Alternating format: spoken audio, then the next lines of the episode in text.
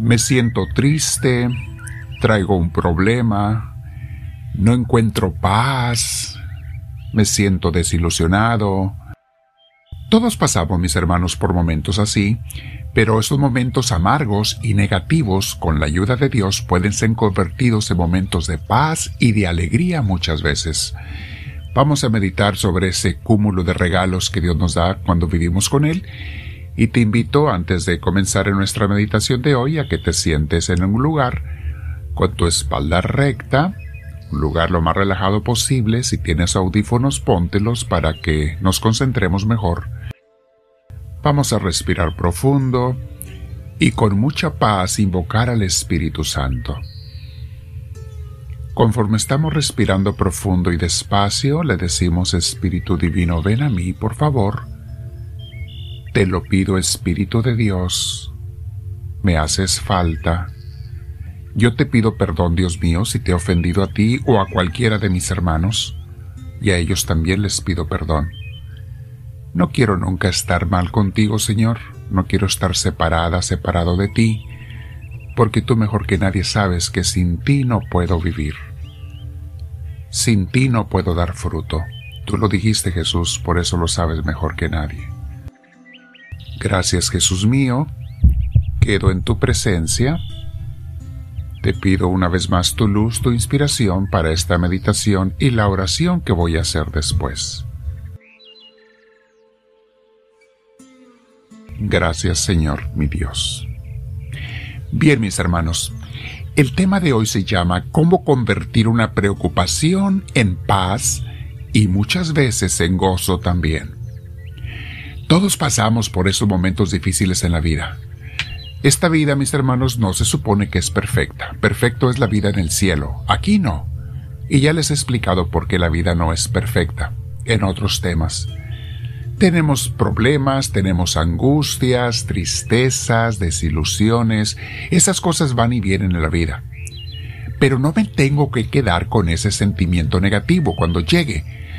Es posible con la ayuda del Espíritu Santo cambiar ese sentimiento en paz, en tranquilidad y muchas veces hasta en gozo también.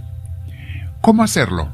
Aquí va la solución, mis hermanos convierte tu corazón de dolor en un corazón agradecido. Les he dicho muchas veces también, y lo hemos visto en nuestras clases de misioneros del amor de Dios, que en un corazón agradecido no entra la tristeza.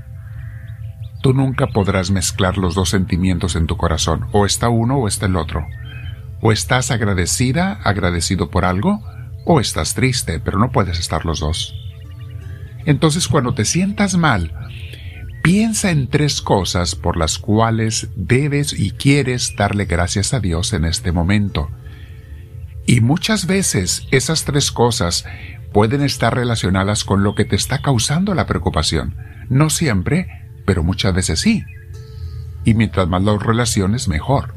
Por ejemplo, supongamos que te preocupa que te vino un gasto inesperado y tienes que hacerle reparaciones a la casa, algo se descompuso y tienes que repararlo, y es un gasto que no esperabas y que a lo mejor no estabas preparado para él.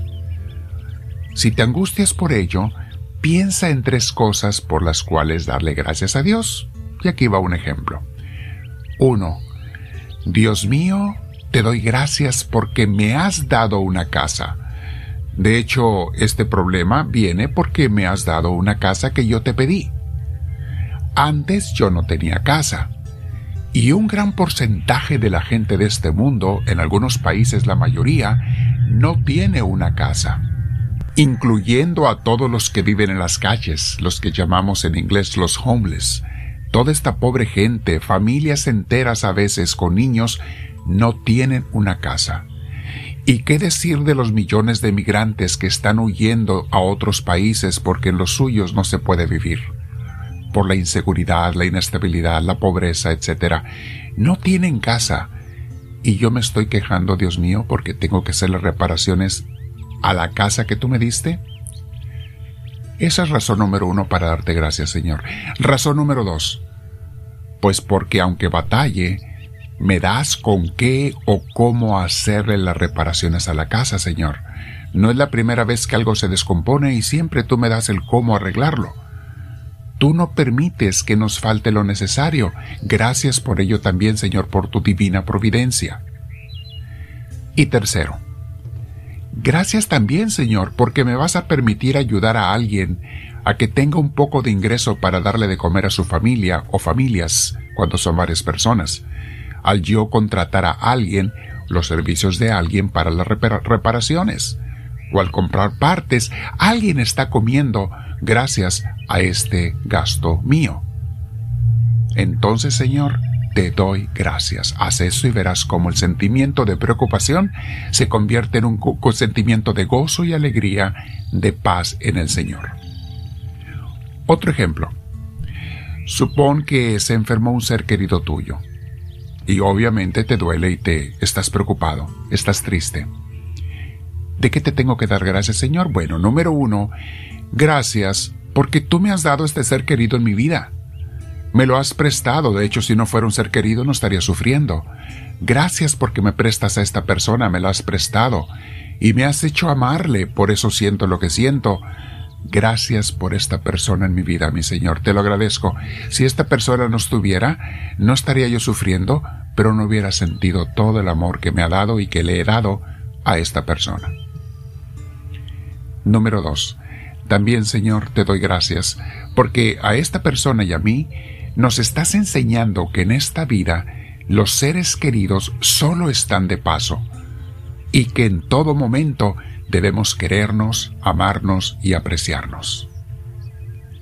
Y tres, te doy gracias Señor porque me da la oportunidad de practicar la caridad con esta persona que está sufriendo ahora, al darle lo que puedo yo darle para ayudarle en su enfermedad o en su transición. Gracias Señor por la oportunidad de expresar mi amor y darlo.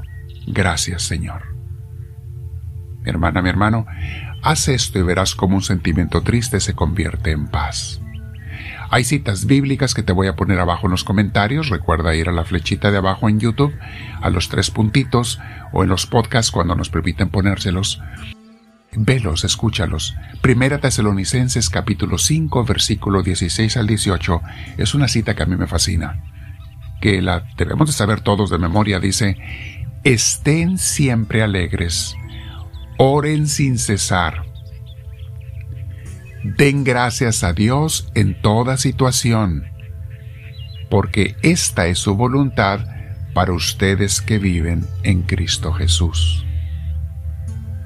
Mis hermanos, repite esta frase, reléela, reescúchala y medítala, porque esta cita tiene mucha, mucha luz. Hermosísima. Segunda de Corintios capítulo 6, versículo 10. Nos ven aparentemente tristes la gente, pero estamos siempre alegres, pobres en apariencia, pero enriqueciendo a muchos, como si no tuviéramos nada, pero poseyéndolo todo. Por fuera la gente nos ve que sufrimos, pero por dentro podemos tener la paz de Dios, mis hermanos, la alegría de Dios, el saber que estamos practicando el amor, haciendo lo que podemos por hacer su obra, fincar su reino, hacer que otros se sientan un poquito mejor. Eso, mis hermanos, te llena de paz. Siempre que haces una obra de caridad y de amor por otro, Dios te da su paz en tu corazón. Te da su tranquilidad, su gozo. Practícalo y verás. Ahí tienes a Jeremías 31:25 cuando Dios dice, daré de beber a los sedientos y saciaré a los que estén agotados. Medita también Marcos 11:24, Tesalonicenses, Primera Tesalonicenses capítulo 5, eh, bueno, esa ya la meditamos. Y San Mateo capítulo 10 versículo 38. Mi hermana, mi hermano, hay mucho de qué pensar y meditar el día de hoy. Quédate un rato platicando con Dios. Si no te has suscrito, suscríbete, mi hermana, mi hermano, para que nos den a conocer con gente nueva. Haz un rato de oración, tu media hora santa de cada día, y dile al Señor, háblame, Señor, que tu siervo te escucha.